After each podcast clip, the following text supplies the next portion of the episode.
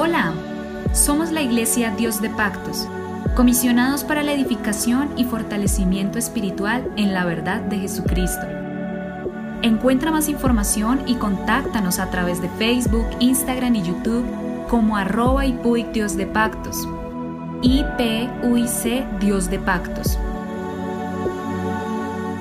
A continuación, un mensaje para tu vida que te cambiará.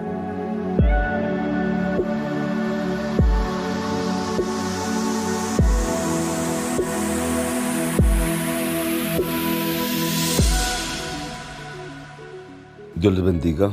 Les habla su pastor Héctor Damián. Somos la Iglesia Pentecostés Unida Internacional en Colombia. Vamos ya a darle conclusión a este tema sobre la tentación del Señor Jesucristo.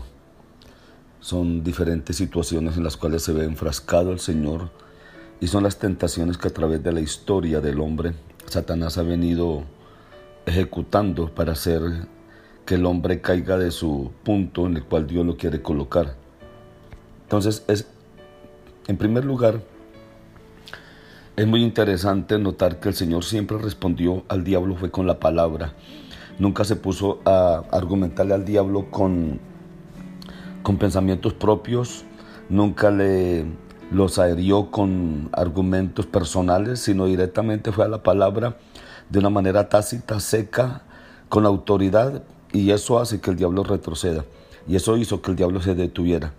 Como hemos visto, se trataba de versículos apropiados de acuerdo a la situación.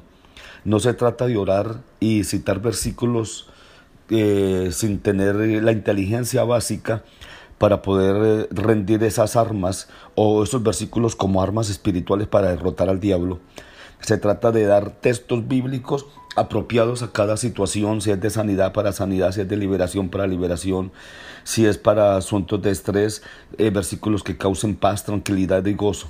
Esto nos indica que en la palabra siempre vamos a encontrar la respuesta necesaria ante cada situación que se nos presenta. Pero es necesario conocer la palabra, es necesario tener la palabra de Dios en abundancia en nuestro corazón en profundidad, conocerla, leerla, vivirla, sentirla en nuestras vidas, sentirla en nuestros corazones. Porque si no conozco la palabra del Señor no voy a tener armas. Nunca, no voy a tener nada con qué defenderme y vamos a estar a merced del diablo vamos a estar a merced de Satanás y el diablo puede ejecutar cualquier acción contra nosotros porque no vamos a tener una defensa. Es como el soldado que se habla la guerra y no tiene armas para defenderse. En cuanto a lo que las tentaciones suponían para el Señor Jesucristo en el orden personal, hemos visto que el diablo le tentó para que se comportara de una manera autosuficiente que no dependiera de Dios, que no necesitaba a Dios, que ya había el poder desplegado para que él pudiese hacer todo lo que se le estaba presentando. También a que se ganara la admiración de las personas haciendo cosas espectaculares y finalmente le ofreció poder sin límite. Escuche las tres formas. El diablo tentó al Señor para que se comportara de forma autosuficiente, todo lo puedo hacer, que no dependiera de Dios. También a que se ganara la admiración de personas haciendo cosas espectaculares y finalmente le ofreció poder sin límite.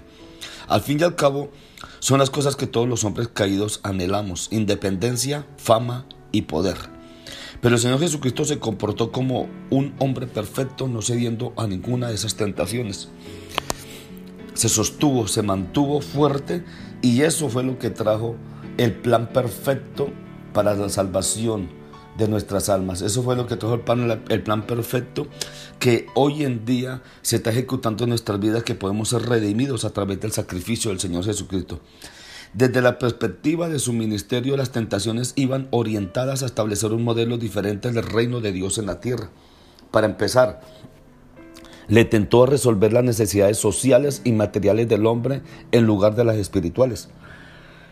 ¿Y qué persona no desea eh, eh, que las situaciones materiales les sean resueltas. Es más, hay personas que si las situaciones materiales están resueltas, lo espiritual no importa para nada.